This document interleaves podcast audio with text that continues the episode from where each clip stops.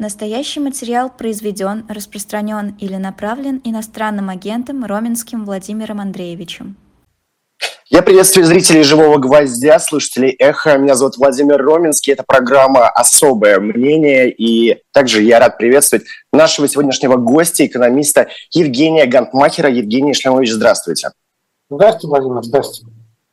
Ну, прежде чем начнем, я хочу призвать нашу аудиторию ставить лайки под этим видео. Нажмите на тот самый большой палец вверх. Это необходимо для алгоритмов YouTube и для того, чтобы больше людей узнали правду. Также не забывайте подписываться на канал «Живой гвоздь». Ну и вы можете увидеть э, с э, левой стороны вашего экрана QR-коды, наведите на них камеру мобильного телефона и узнаете, как можно поддержать работу живого гвоздя, нас, независимых журналистов и звонкой монетой.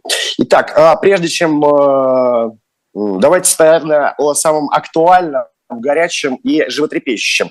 Доллар уже за 93 рубля, евро стоит больше 102. С чем это связано, по вашему мнению, и чего ждать вообще от российской валюты? Ну, прежде чем отвечать на эти вопросы, очень важно действительно, Володь, э, я хочу просто отметить, что колебания э, рубля к э, вот основным валютам, доллару, евро, это один из немногих остатков макроэкономической свободы, которая есть в России.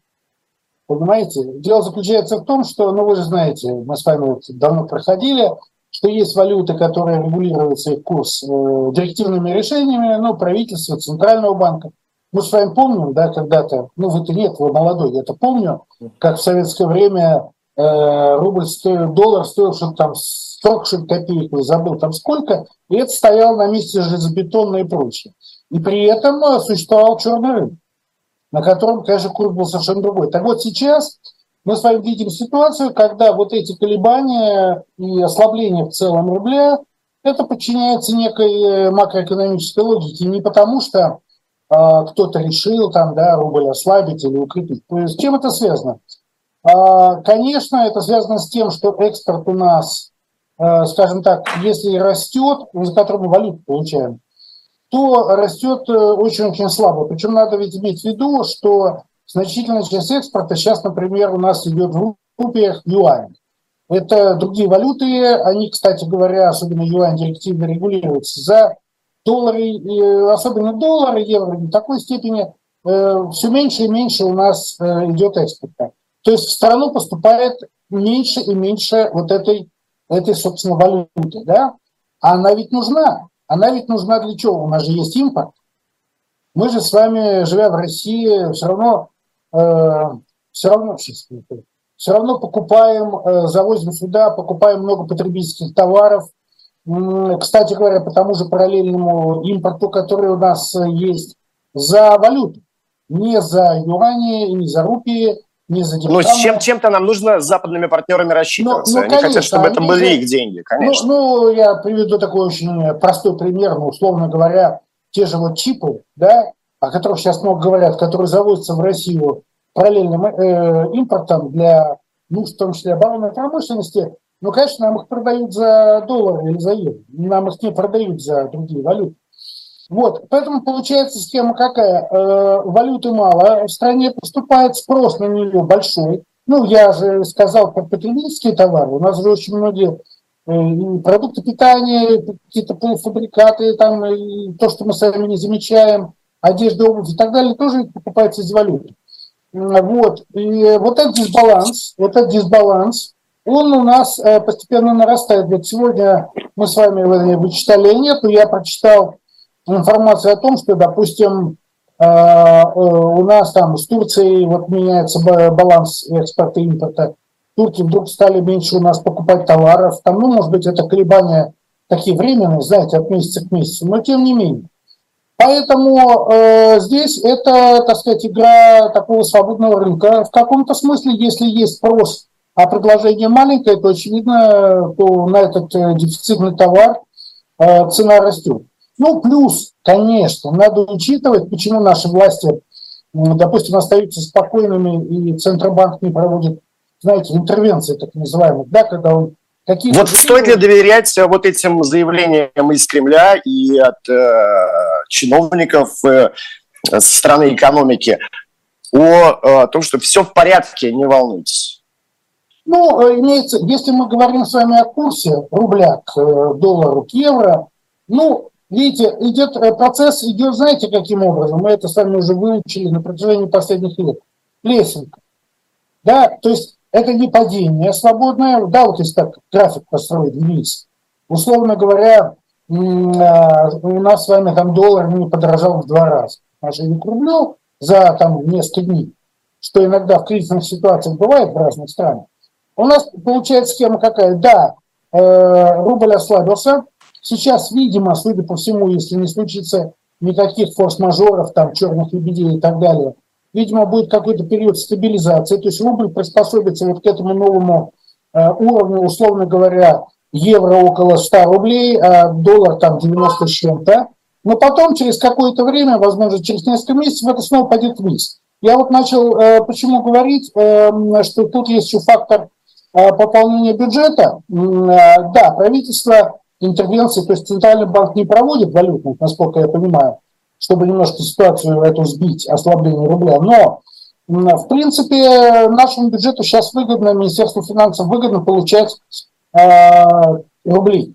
Для, ну, все-таки дефицит бюджета, его надо как-то закрывать.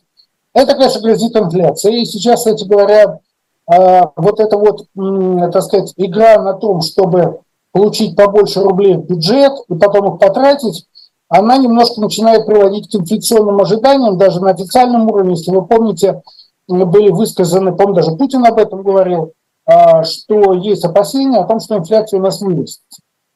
А, ну, мы с вами помним, в прошлом году это было 11,7 процентов. Это не хороший уровень. Вот если будет э, инфляция двузначная, и в этом году, что маловероятно, я думаю, в этом году мы удержимся где-то в районе, там, может быть, 7-8 процентов, вот. Но двузначная инфляция, это что означает?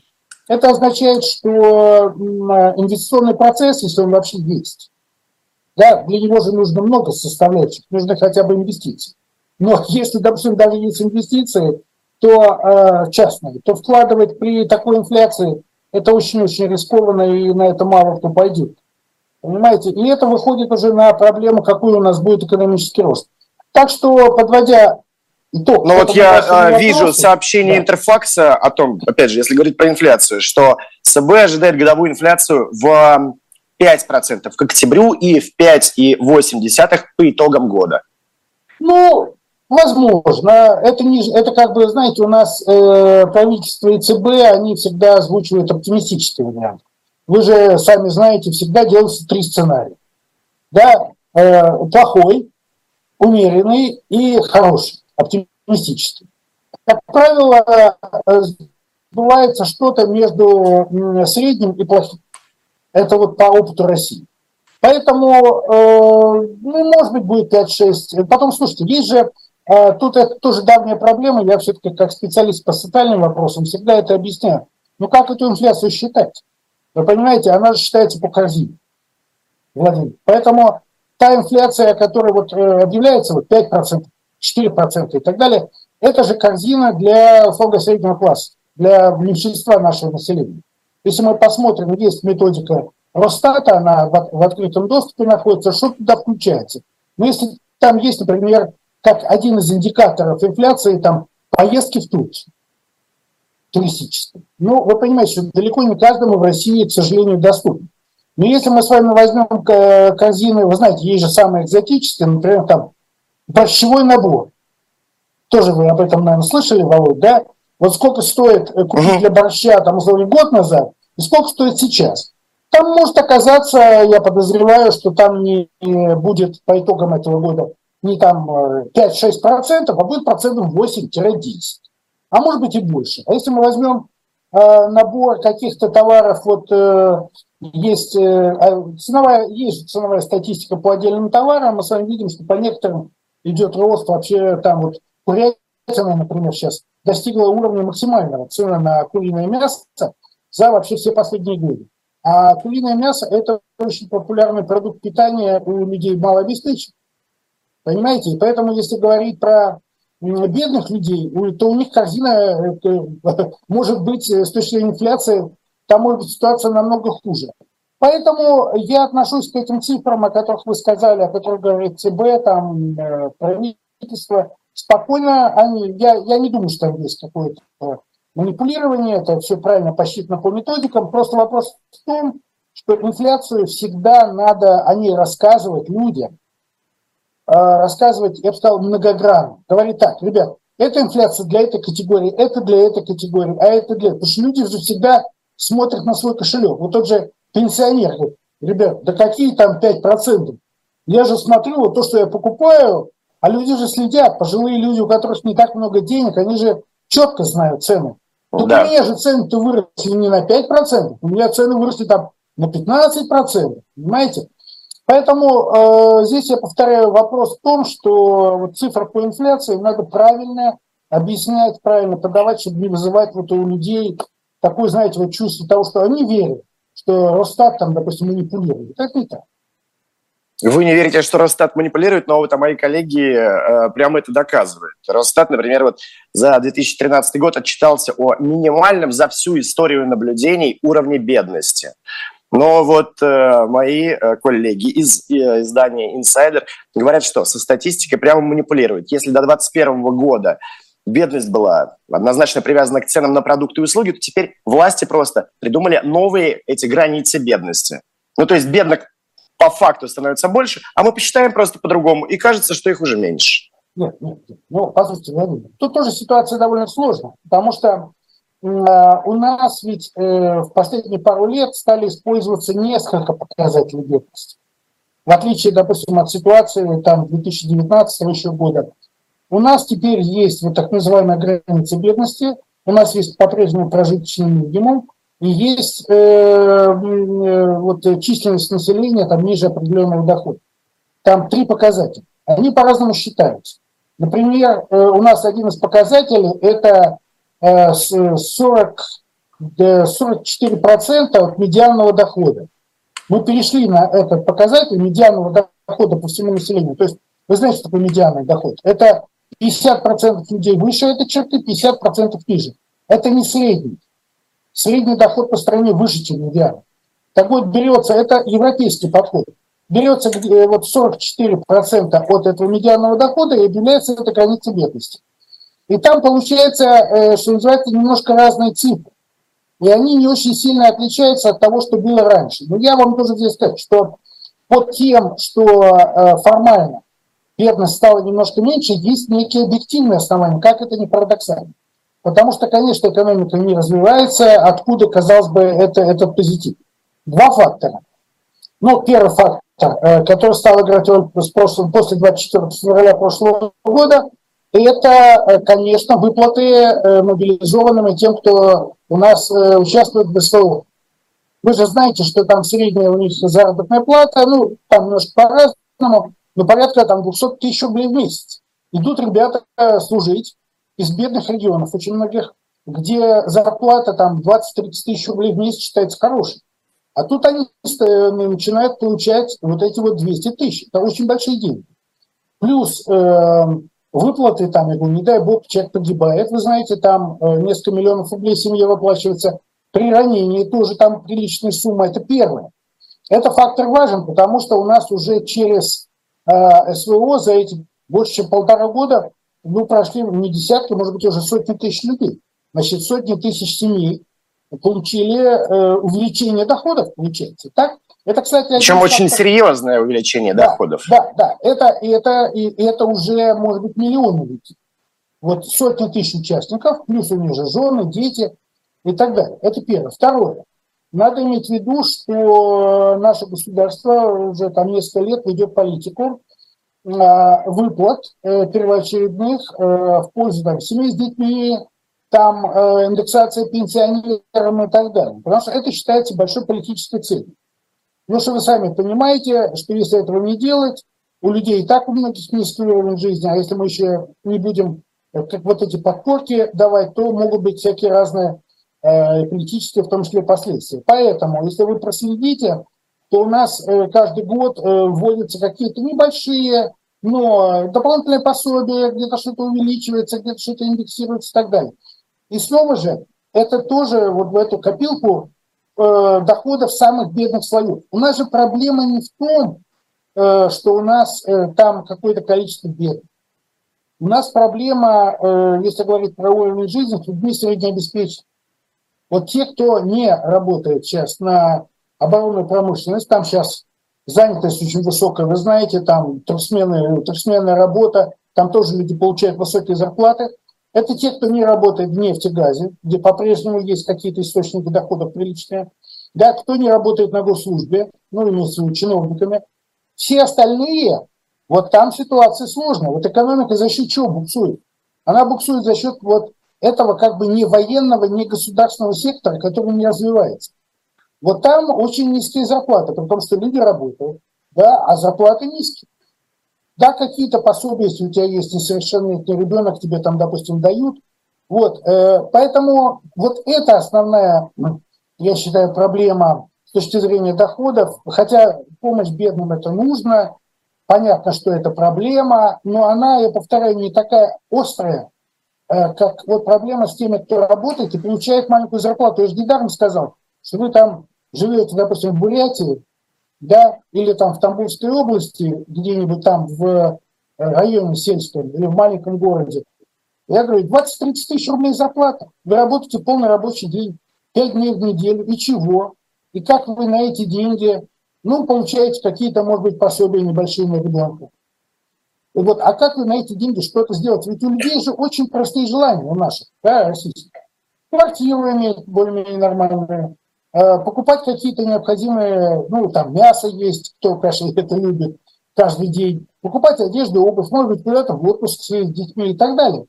Вот для этого у многих очень людей денег не хватает. Вот проблема. Я все-таки хотел бы получить э, простой ответ, э, вы меня простите, но вот с, за последние полтора года, правильно ли я понимаю, что вы согласны с Росстатом, что люди в России стали жить богаче, а не беднее? Нет. Нет, тут э, ситуация. Слово, слово богаче, оно не подходит. Я, э, снова же, я не подозреваю Росстат в каких-то манипуляциях, э, таких откровенных, да, когда, знаете, вместо одной цифры вы графу подставляете другую. Такого нет. Там есть определенные хитрости с методиками, которые, да, вот. меняются. Да, это используется так и так. Но э, это, знаете, как, э, э, ну, я повторяю, это не манипуляция в таком чистом виде. Слово «богаче» я не стал бы употреблять. Я бы сказал так. А, э, увеличение бедности в стране, которое шло последние годы, немножко затормозили вот этими демпферами, о которых я вам говорил, двумя демпферами. А, вот. Но э, перелома в уровне жизни в целом не добились. Вот в чем дело. У нас доходы большей части населения они либо, либо падают, либо растут чисто символически.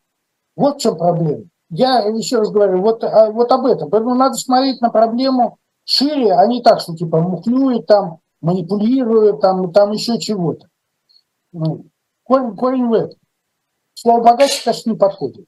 Никто богаче особо... А насколько тогда э, обеднело российское население, можно ли сказать, а, за можно, полтора есть года? Цифры, есть цифры, есть цифры. Смотрите, во-первых, процесс, если мы говорим в среднем, да, по всему населению, в среднем, процесс снижения доходов начался в 2014 году. Статистика, снова же, я пользуюсь официальной статистикой, которая это показывает. А в 2014 году с той поры у нас э, реальные доходы вот до начала 2022 года упали процентов в среднем, упали процентов на 15 в среднем на 15%. Считайте за 8 лет. Да? За вот эти... За те самые 8 э, лет, как, конечно. Да, да, процентов на 15. Ну, 22 год, э, по-моему, там э, цифра была официальная по доходам где-то в районе нуля. То есть я снова же про официальные цифры говорю. Поэтому будем считать, что за вот этот период с 2014 года где-то порядка 15% в среднем средний российский человек потерял. Ну, у всех по-разному. Мы с вами читали, что наши там миллиардеры, оказывается, заработали за вот эти последние годы и дополнительные, да и в прошлом году дополнительные миллиард. Вот мы с вами говорим про, сам, про самых бедных, у них появился два источника дохода. да, о которых мы с вами говорили. То есть ситуация, э, я бы сказал, для каких-то слоев, она немножко разная, но в среднем, в целом, никакого, так сказать, обогащения нашего населения, конечно, нет.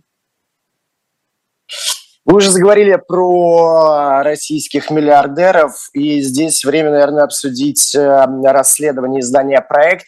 Они показали и доказали, и сообщают, что как минимум 81 человек из последнего довоенного рейтинга 200 богатейших россиян по версии журнала Forbes открыто участвовали в снабжении российской армии ВПК.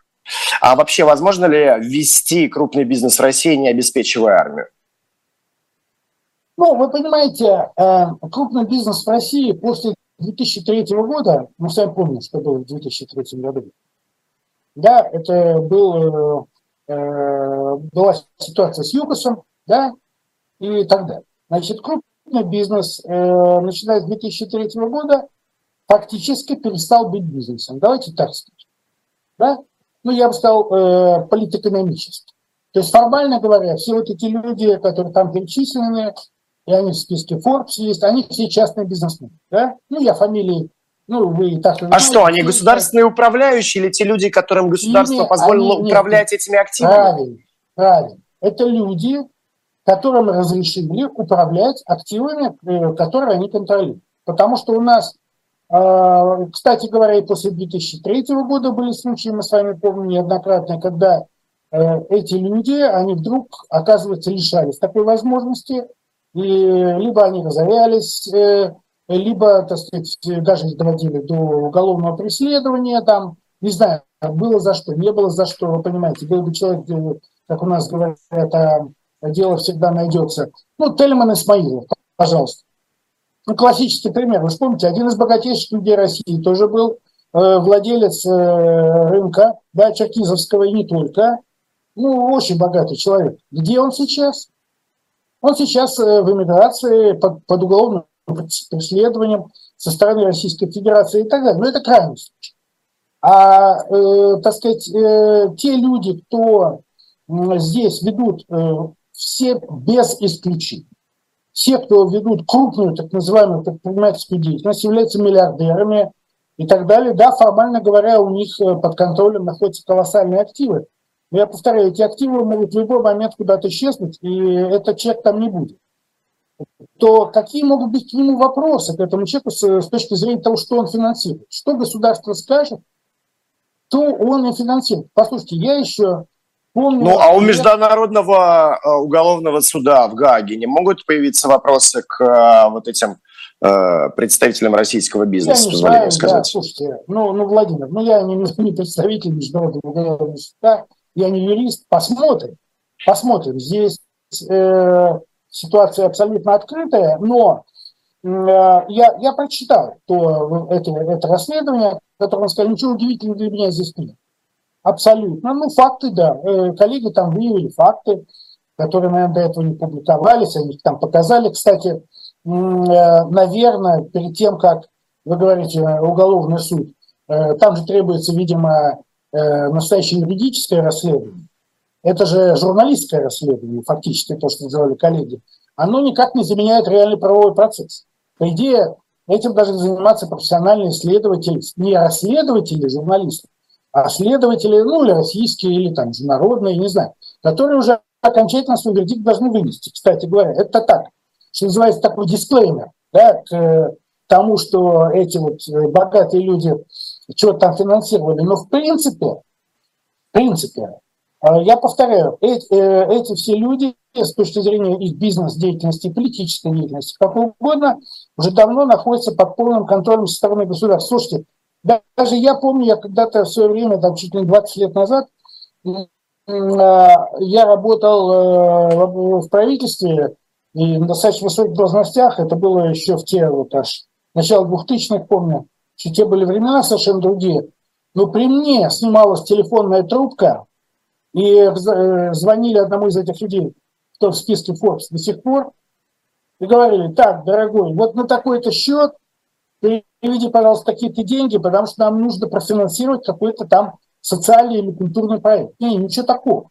Социальный или культурный проект. Все. через э, там, несколько часов, большие суммы, через несколько часов на этом счете вот этого, допустим, мероприятия, которое делалось, эти деньги были. Это было 20 лет назад. Чему вы удивляетесь, если сейчас э, эти люди, э, которые э, финансируют ну, через свои предприятия то, что нужно государству. Для меня здесь никакого удивления абсолютно. Какие будут последствия, это я не знаю. Это пусть, я повторяю, решают юристы, пусть решают политики. Вот. Но здесь э, я бы больше удивился, если бы узнал, что этого нет. Я бы был, о, как интересно. Эти люди, оказывается, э, такие независимые, они, оказывается, не живут, э, живут, не живут в России по факту. То есть они тут... Ну что, то, что эти люди, а именно Олег Дерипаска, Леонид Михельсон, Сергей Гордеев, Михаил Гуцериев и другие бизнесмены а, сами оплачивают работу, ну, как работу, а, оплачивают гонорар часть э, тех выплат, которые идут э, добровольцам, наемникам. Это уже расследование важных историй, э, которые просто доказали, что в ряде организаций Русал, Новотек, ПИК, Моспромстрой существуют некие ЧОПы, фонды, организации, которые э, рекрутируют людей для э, того, чтобы они ехали воевать в Украину, оплачивают часть, ну там некоторые рассказывают, сначала заключаем с какой-то дочерней компанией Русал, Новотека, Пика, Моспромстроя контракт, и по нему нам обязуются выплачивать 100 тысяч, а уже на следующий день с Министерством обороны, которое обязуется нам выплачивать 200 тысяч. Ну, то есть эти же люди, они э, непосредственно связаны и с отправкой туда людей. Ну, я еще раз говорю, э, здесь э, ситуация такая, если ты живешь в этом обществе, в этой стране, э, которая проводит такого рода политику, и ты являешься э, управляющим квази-государственными активами, то либо ты уходишь в отставку, уезжаешь из страны, знак там несогласия и прочее, либо ты выполняешь то, что, э, так сказать, тебе предписано и прочее. Еще никакого удивления у меня это нет. Слушайте, а вы посмотрите в регионах, когда губернаторы объявляют о создании там, добровольческих батальонов, там, экипируют их. За, за счет чего? За счет каких средств?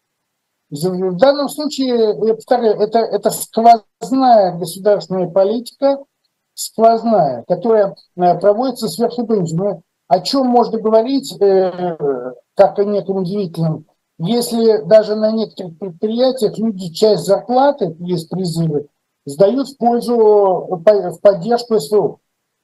Ну, понятно, ну, что какая ситуация знаю, в России. Довольно принудительно. Да, мы да, понимаем, это, какая это ситуация в России. в России. Но почему эти компании, Русал, Новотек, ПИК, Моспромстрой, до сих пор не находятся под санкциями? Я не знаю. Я не занимаюсь. Слушайте, ну, Владимир, я не занимаюсь санкциями. А, я не могу сказать. Я не знаю, какая логика а, в том, а, как, как эти санкции действуют. Вы же э, сами, сами видите вот эти дискуссии даже внутри оппозиционного лагеря, да, вот за границей, э, по поводу того, на кого накладывать санкции, на кого не помните вот эта ситуация с Фридманом, должен он быть под санкциями, не должен быть под санкциями и так далее. Не знаю, не знаю. Я, честно говоря, э, я повторяю, для меня никакого, ничего удивительного в этой, в этой ситуации абсолютно нет. Вот, э, санкции э, вводятся, с моей точки зрения, так, я бы сказал, довольно произвольно, судя по тому, что, смотрите, э, мы с 2014 года, правильно, Россия находится под санкциями, с 2014 года. С, после 24 февраля количество санкций, конечно, резко возрастет и ужесточилось. Сейчас по статистике я смотрел, число, ну, количество санкций на Россию, которые наложены, больше, чем на все другие страны, которые под санкциями находятся, ну, типа Ирана, Кубы, ряд других вместе взятых. Россия абсолютный ну, рекордсмен в мире по количеству да, санкций. Да, против граждан да, и компаний из России, и что? а также отраслей и ее экономики было введено более 16 тысяч ограничений и запретов, начиная да. с 2014 года. Володь, Володь, теперь возникает вопрос, да, а, казалось бы, ввели такое колоссальное количество санкций. Э, видимо, рассчитывали, ну, те, кто их разрабатывал, вводил, что будет в России катастрофа да, что будет коллапс там и так далее. мы этого не имеем. Ну, нет признаков. Вот я, например, э, всегда как социальщик привожу несколько признаков, да, э, как бы социальной катастрофы, которые у нас отсутствуют, к счастью. Ну, первое, это дефицит магазина. Его нет. Ну, все-таки, ну, может быть, где-то что-то перестали продавать, но в целом магазин товары есть. Первое. А, не получится. Второе. Это галопирующая инфляция, о чем мы с вами уже говорили. Когда, знаете, утром одни цены, вечером другие. Ну, к счастью, пока этого тоже у нас нет. Третье – это когда люди бегут к банкоматам и опустошают свои банковские счета. Этого тоже пока нет. Так, э, скажите мне, пожалуйста, э, я к вопросу об эффективности санкций. Значит, получается, что санкции, вот это огромное количество, которые ввели, вот вы спрашиваете, будут санкции или не будут на вот эти фирмы, э, которые попали в это расследование. А не, я не знаю, почему, потому что, судя по тому, вот, как эти санкции вводятся, никто не просчитывал там заранее, автор этих санкций, какие будут эффекты, какие будут реальные результаты, они действуют на ощупь. А давайте мы сейчас вот еще где-то как-то увидим чего-то такое, какую-то нишу. Но сколько пакетов санкции. уже принято санкций? Неужели да, не, на, не нащупали? Я, я даже не знаю, там уже, по-моему, то ли 10, то ли я даже сбился со счета. Вот. И э, смотрите, э, с точки зрения импорта, да, а параллельный импорт э, позволил нам ну, все равно получать довольно много товаров. Их стало меньше, конечно, и импорт ну, стал не такой разнообразный, как был раньше. Но, тем не менее, смотрите, Россия то, что ей нужно стратегически, получает все равно. Это, кстати, тоже, знаете, признак чего? Я вот в самом начале сказал про макроэкономическую свободу, помните про курс рубля к к доллару, к евро, что это еще оставшиеся некие островки вот этой свободы, вот этот свободный курс. А второе, это, ну, понимаете, из мировой экономики нас вырвать практически невозможно. Даже санкции. Да, санкции портят нам качество нашей экономики. Санкции, конечно, э, я бы сказал, э, нам, к сожалению, обеспечивают технологическое отставание, но это на длинном периоде. Это, конечно, длинный период. Это период там нескольких лет, когда мы вдруг увидим, что там развитые страны ушли по технологиям куда-то на следующую ступеньку, а мы остались на прежней ступени. Вот многие экономисты в начале, да? когда санкции только вводились, тоже говорили об отложенном эффекте. Ну, э, мол, сейчас-то мы этого не почувствуем, а вот через год, через полтора, да? и кажется, что ну, через год, через полтора ощущение от санкций ну, примерно такое же, как выражение озабоченности некоторыми ну, э, партнерами. Э, понимаете, э, российская экономика, она довольно примитивная, и поэтому она довольно устойчива. Вот это очень важно. Да? Что э, чем это, это уже, кстати, это очень интересный кейс с Россией и санкциями. Никогда еще в новейшей истории не накладывали санкции на экономику относительно разных. Потому что если возьмем, допустим, иранскую экономику, да, ну, которая классический пример, но все-таки она не такая в экономическом смысле развитая, как российская, там ВВП на душу населения существенно ниже, чем в России. Или возьмем Кубу, там уже несколько десятилетий, ну это совсем экономически слабая страна.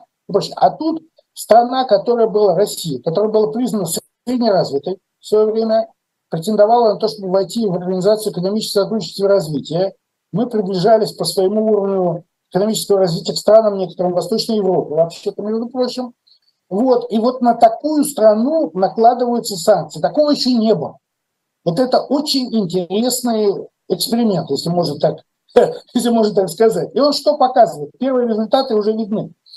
Что э, вот э, на страну, э, с, которая внедрена в мировую экономику, за последние 30 лет все-таки много чего было сделано, э, санкции не могут оборвать окончательно эти связи. Ну, не могут ты запрещаешь э, продавать в Россию вот это, каким-то обходным путем, там, через какие-то другие страны, мы с вами знаем эти страны, есть статистика, это все равно поступает. Да, это дороже, да, это вклад в инфляцию, кстати говоря, тоже довольно существенный тянет. Ты не хочешь покупать э, у России там нефть, газ, а мы с вами видим по статистике, что некоторые страны, типа Индии, Китая, там, они вдруг стали наращивать покупки э, наших продуктов, хотя это не полностью компенсирует потери на там, европейских рынках. Но тем не менее, сколько может продолжаться э, вот эта вот стойкость российской экономики в условиях санкций, я не знаю. Э, ну, это может быть и годы. Это может быть месяц. Это может быть годы. Сколько лет, трудно сказать. Но я повторяю, что нас ожидает, если ничего не поменяется, через там несколько лет. Это примерно как ситуация, знаете, когда весь мир перешел на iPhone, а мы с вами остались с кнопочными телефонами. Ну, грубо говоря, я не про телефоны говорю, но чтобы было э, очевидно, очевидно, образ был понятен, да, что весь мир будет ездить, условно говоря, на автомобилях там совершенно каких-то других поколений, там электро и так далее, а мы с вами будем здесь пыхтеть на «Жигулях», «Москвичах» и прочие дела. Вот примерно, что из-за санкций, да, что ожидает Россия через какое-то количество лет. Но пока вот этих обвальных никаких э, таких явлений у нас не было и нет. Я с точки зрения, вот, возвращаясь к вашему вопросу, будут ли введены санкции против вот этих компаний? Так кто его знает? Видите, санкции вводятся. Просто порой так, кажется, что Европа, Европа да. еще при этом тоже пытается, если вводить санкции, только против тех компаний, э, против которых может, против которых выгодно. А если вот, например, э, Русал нет, мы его из-под санкций даже можем вывести. Дерипаску, да, мы под санкциями оставляем, но вот когда он э, свою долю в компании снизил, мы «Русал» как бы из-под санкций выводим. При этом э, в июле Европейская ассоциация алюминиевой промышленности э, European Aluminium э, в своем меморандуме отметила, что следует избегать ввода санкций против «Русала», так как он сильно интегрирован в мировую экономику. То есть это то, о чем вы говорите. Э, Европа просто не может ввести Но, необходимые санкции против Володь, а, российских компаний. Возьмите другой пример. Э, да, Русал понятно. Возьмите э, Норники. Ну, как вы можете ввести санкции на Норники, не покупать его продукцию, если он занимает значительную часть мирового рынка по никелю, всяким э, редкоземельным металлам, меди и так далее. Это же, они же там тоже мыслят довольно рационально иногда, те, кто будет санкции. Они же понимают, что это может обрушить их рынки. Понимаете, когда вы лишаетесь, допустим, там, трети э, мирового никеля, и чего? А он нужен, ведь этот никель там, ну, в каждой там какой-то машине, каком-то оборудовании и так далее, и так далее. Поэтому э, я бы сказал так, размышлять сейчас, о, прогнозировать о том, будут введены санкции, не будут введены санкции, можно, конечно, с такой чисто политической точки зрения, а, да, эта компания вот финансирует э, вот этих, вот этих, вот этих, давайте ведем. Но логика совершенно другая. Я повторяю, она либо вот такая э, реал-политик, то, что называется, да, когда смотрят на конкретные вещи, либо исходят из каких-то других соображений, которые нам, которые нам с вами неведомы. Поэтому, я говорю, мне, снова же, вся эта ситуация меня сильно не удивляет. Вот ничего удивительного в том, что происходит, нет.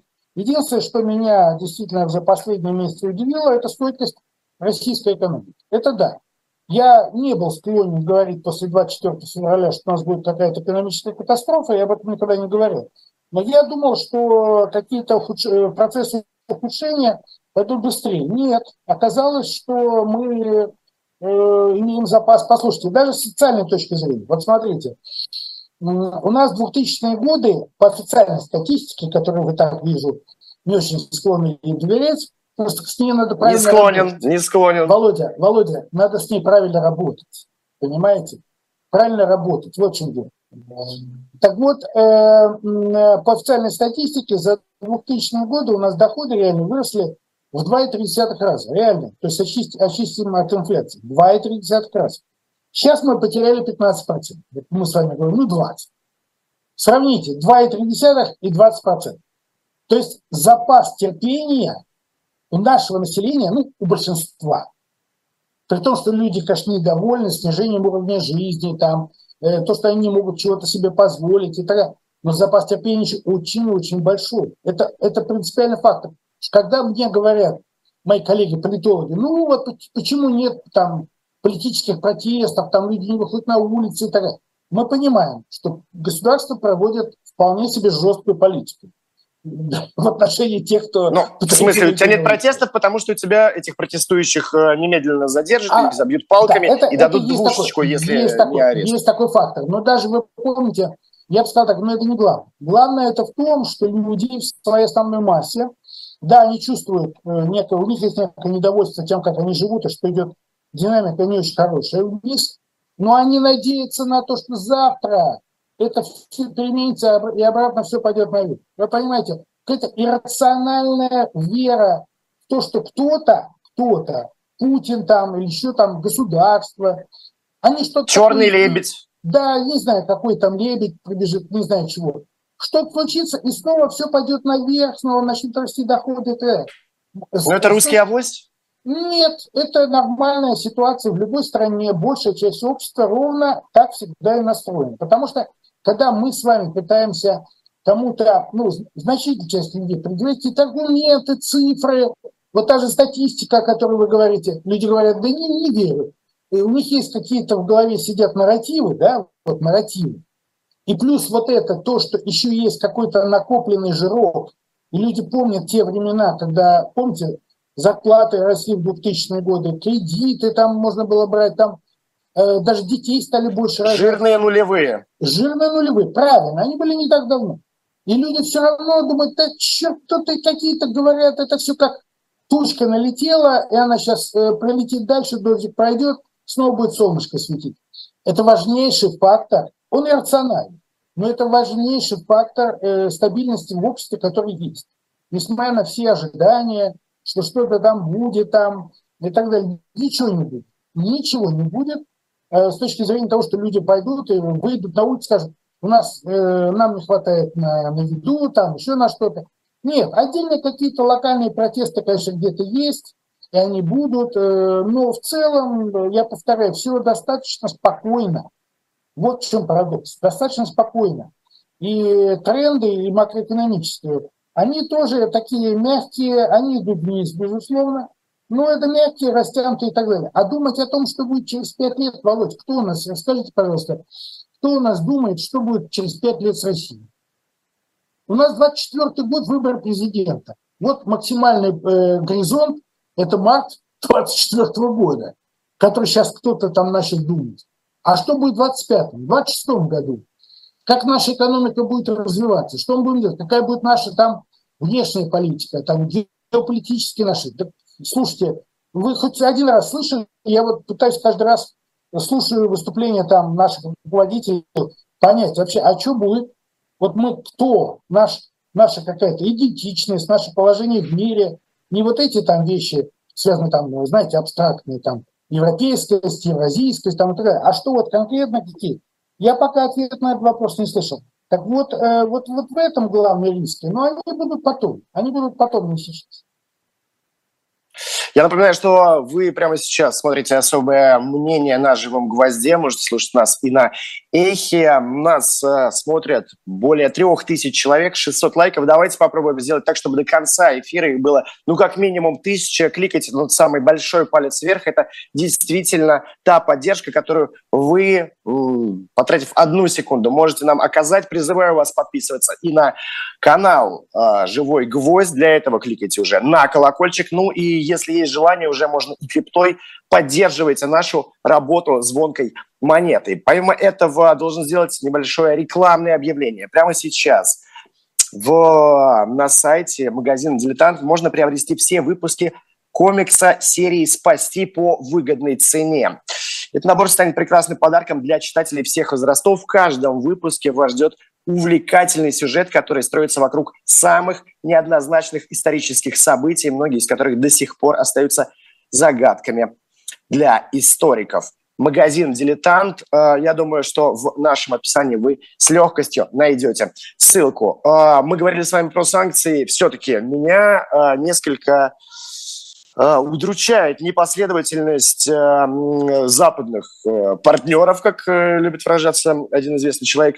А, опять же, в расследовании проекта говорится то, что из более чем 80 участников списка Forbes под санкциями лишь 14 это во всех юрисдикциях проукраинской коалиции. А 34 человека вообще только в Украине. Почему хотя бы против олигархов самих, ну, может быть, не их компаний, не ввести санкции Европе? Почему такая непоследовательность? Есть ли у вас понимание? Ну, э, Володь, у меня нет ответа на этот вопрос, я еще раз вам говорю, потому что я логику введения этих санкций, в том числе персональных санкций, о которых вы говорите, я ее не понимаю. Я вот просто не понимаю. Э, поэтому ну, это, это не ко мне вопрос. Э, сделайте интервью с э, какими-то людьми там в Европе, от которых зависят эти списки. Ну что я могу? Я в данном случае, моя роль, э, я только эту информацию принимаю, фиксирую для себя, делаю какие-то выводы для России, что здесь может быть, исходя из этих санкций или там все. А почему это вводится, совершенно не моя тема. Ну, совершенно не моя тема, Володь. Ну, я же вам уже говорил, что я логики в наложении санкций на Россию любых я не вижу. Это, ну, я не знаю, к счастью, к сожалению, для э, тех, кто эти санкции будет, к счастью или к сожалению для России, не знаю. Я не привык к такими эмоциональными оценками оперировать, в основном чисто экономическими. Поэтому вот так. А, расследование верстки моего коллеги Александра Атасунцева также хочу с вами обсудить. Мы уже много за этот эфир вспоминали параллельный импорт, но э, в Россию ведь ввезено было, вот э, Саша изучил закрытую таможенную статистику, на более чем 500 миллионов долларов везли чипов двойного назначения на миллионы долларов ввезены станки для оборонной промышленности. Минимум на 171 миллион долларов западные запчасти для гражданской авиации. На 389 миллионов долларов купили айфонов, которые везли в страну. Ну, так, это Остановить а, и прекратить поставки, ну, хотя бы чипов двойного назначения тоже у э, проукраинской коалиции не получается. Это невозможно. Ну, это Володь, невозможно. Ну, Володь, понимаете, я, я еще раз говорю, Россия настолько инкорпорирована в мировую экономику. Но мне кажется, здесь еще влияет и размер государства, и, конечно же, Нет. география. Нет. Ну, это география, ну какая разница? То, что к нам эти чипы могут завозить из Зимбабве. Тут дело не в том, что какая-то страна граничит с Россией и прочее. Там это только повлияет на там, стоимость э, доставки. Дело не в этом. А дело, э, дело заключается в том, что э, существует 100 э, миллионов способов, как обойти санкции. Да, могут быть введены а, ну, так называемые вторичные санкции. Да, вы знаете, по некоторым пунктам какие санкции вводятся. Ну вот выявили, вот, кстати, классический пример с новыми кинофильмами, да, Опенгеймер и второй забыл Барби. Барби. Да, которые, не, Барби, которые недавно были премьеры э, на Западе, ну, говорят, очень интересные фильмы, кассовые и так далее. И к нам пытались завести копии этих фильмов, которые можно показывать в кино с соответствующим качеством. А правообладатели э, тут же выявили вот эти каналы, через кого и так далее, перекрыли это дело. В результате мы эти фильмы до осени не получим. То есть у нас будут какие-то, ну, знаете, с другим качеством, я не специалист, но с каким-то совершенно другим низким качеством это будут пиратские версии, по сути. Но, уверяю вас, что э, через несколько месяцев э, на экранах наших кинотеатров эти фильмы появятся, потому что эту схему перекрыли, появляется другая схема, люди, послушайте, это же классическая всегда борьба э, во всей человеческой истории. А контрабанда и те, кто ей пытается воспрепятствовать, и таможня. И она никогда не заканчивается чем-то, чем-то, чьей-то победой. Это всегда ничья. Это всегда, значит, что-то перекрывается, что-то открывается. То же самое с этими чипами. Ну да, там сейчас, наверное, какие-то расследования э, проводятся Западом, откуда, как, какие схемы, кому что продавали, как это попало в Россию. Вот, ну, могут перекрыть. Но еще раз, э, в мире около 200 государств вообще находится. И, э, э, слушайте, я помню, ну вот, а, опять же, в 11 по счету пакете санкций, которые были приняты в июне, есть ключевые механизмы для введения ограничений в отношении третьих стран, которые помогают России обходить, собственно, санкции.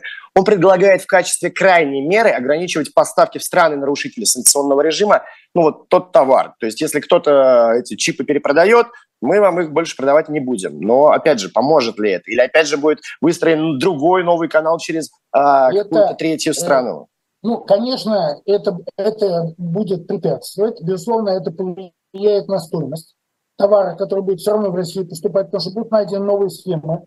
Они будут более дорогие, безусловно, будут более дорогие, потому что риски, которые там будут, они должны быть кем-то же покрываться, да, а те же точных санкций.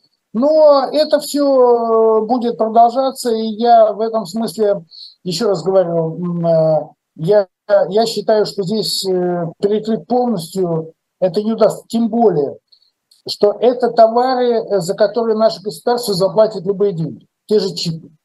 Они же нужны, если бы они были нужны для нашего с вами гражданского пользования, что тут холодильники были, там телевизоры, это бы еще неизвестно, как бы к этому наше государство отнеслось. Но это же чипы для э, оружия, которое производится в России. А здесь э, деньги экономить не будут. Слушайте, это же тоже старая практика. Мы же помним советское время. Советское время, когда Советский Союз всеми правдами и неправдами но завозил же, помните, суперкомпьютеры там какие-то, какие-то тоже там запчасти к чему-то. Там был, правда, довольно ограниченный круг товаров, в основном для тоже оборонной промышленности.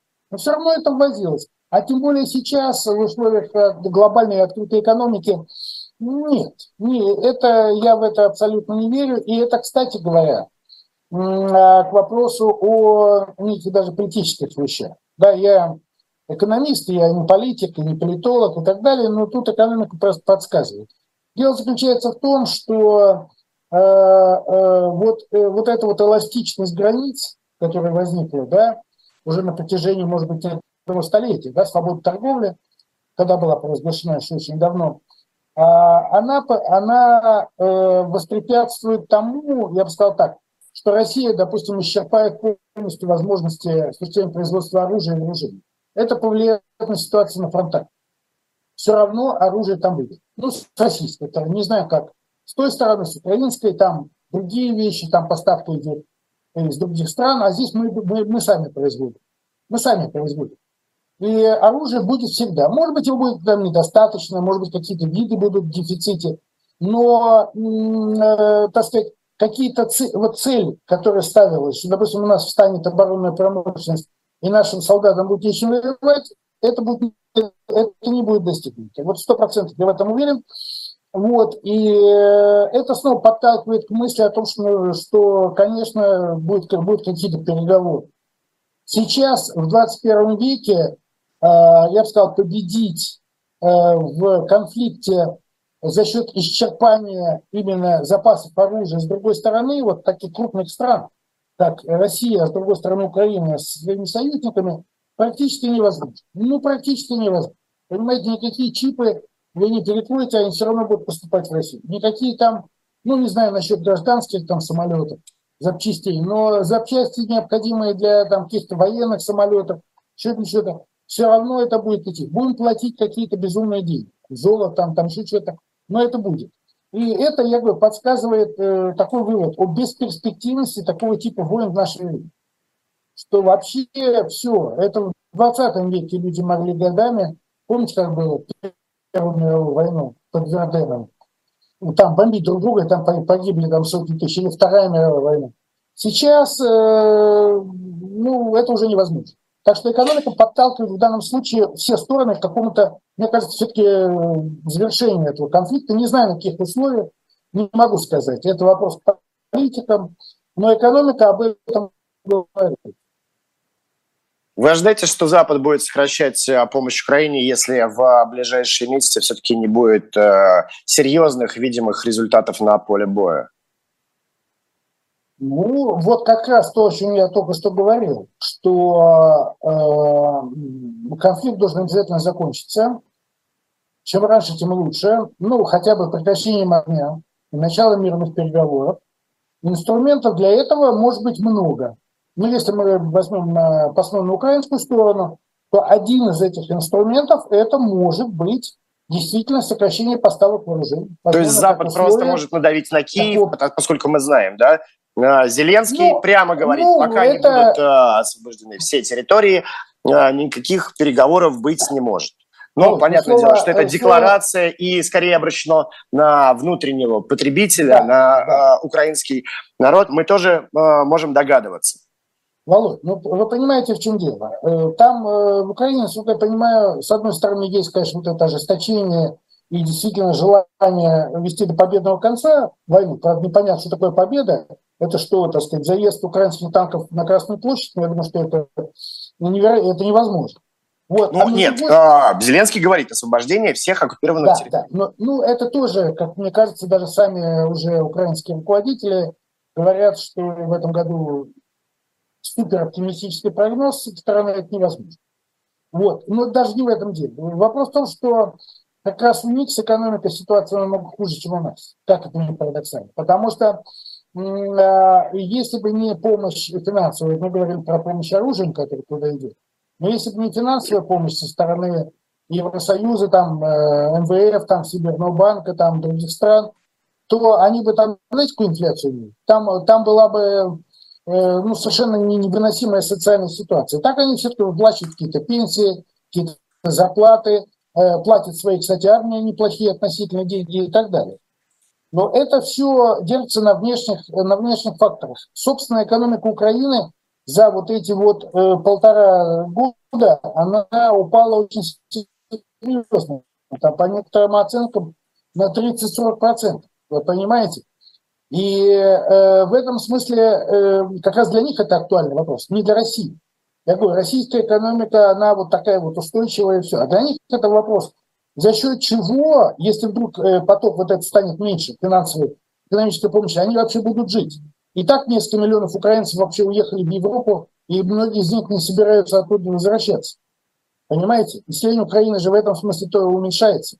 И, э, как мне кажется, вот для начала переговоров вот этот фактор э, социально-экономический, он тоже принципиально важен. Если Зеленский хочет, э, ну, он хочет быть дальше президентом, по крайней мере, до конца своей каденции, а, если он хочет э, иметь более-менее какую-то стабильную ситуацию в стране, да, то э, вот э, я бы сказал, прекращение уничтожения его экономики, да, которое происходит, вы смотрите, там, что происходит с, с украинским сельским хозяйством. Ведь южные районы Украины, которые были всегда экспортными, да, вот по зерну, там, по, по солнечному маслу, они находятся в зоне боевых действий. Что у них там вырастет? вот, то он, конечно, должен брать э, этот фактор обязательно и усталость общества. Наверное, украинское общество, с одной стороны, ожесточено, с другой стороны, я думаю, люди очень серьезно устали от э, того, что там происходит. И э, вы видели фотографию, на меня произвело большое впечатление. Ее опубликовал мой э, земляк Виталий Манский, мы из Львова же, помню. Фотографию улицы Львова, центр города, и там идут люди, среди пяти, по пяти человек, которые попали в кадр, а, двое инвалидов, мужчин среднего возраста. Один на коляске, а другой с э, костылем. Вы понимаете? Ну, с моей точки зрения, э, терпение даже у Украины, оно не бесконечно. Вот. Поэтому вот так. И экономика подталкивает, безусловно, к тому, чтобы а, это все было закончено все-таки миром каким-то, не знаю каким, не знаю в каких условиях, я на это очень надеюсь. Это и для России нужно. Тогда мы можем наконец-то заняться нашим, нашей экономикой, нашим социальным развитием, а не, так сказать, думать только о том, что там происходит э, на фронтах, как это все вооружить, как это все победить и так далее. Вы упомянули фотографию, которую публиковал э, Виталий Манский. Э, сегодня же э, газета Wall Street Journal сообщила, что от 20 до 50 тысяч украинцев потеряли конечности с начала войны. Это да. тоже вот неутешительные цифры. А, Евгений Шлемович, у нас остается буквально две минуты. А мы же... да. Да. А, а две минуты у нас остается. Давайте эту цифру перенесите на Россию. А сколько потеряло в России людей конечности? Я думаю, не меньше. Понимаете, это же семьи, это же судьбы людей, как им дальше жить, как им социализироваться и так далее. Это, это колоссальная проблема, о которой надо думать уже сейчас. За минуту попрошу вас ответить, э, что думаете о готовящейся поездке Путина в Турцию. Сегодня они разговаривали с Эрдоганом, утрясли. Что будет самое главное, что хочет получить Москва, что Анкара от этих переговоров? Зерновая сделка? Минута. Ну, мне кажется, это, это, да, это очень позитивный сигнал, э, то, что Путин поедет в Турцию. А, потому что просто так, вы сами понимаете, президент просто приехать в гости попить чай и обратно не ездит. Значит, есть, видимо, какие-то предварительные договоренности, которые сейчас прорабатываются, и Путин едет туда их э, финализировать с Эрдоганом. Какие, я не знаю, но э, мне кажется, любые договоренности с Турцией, которые представляет, Турция представляет ведь и НАТО, и она представляет в каком-то смысле и Европу, и, ну, она не член Евросоюза, но тем не менее. Это позитив. Возможно, какие-то шаги по деэскалации всего этого конфликта, я на это очень надеюсь.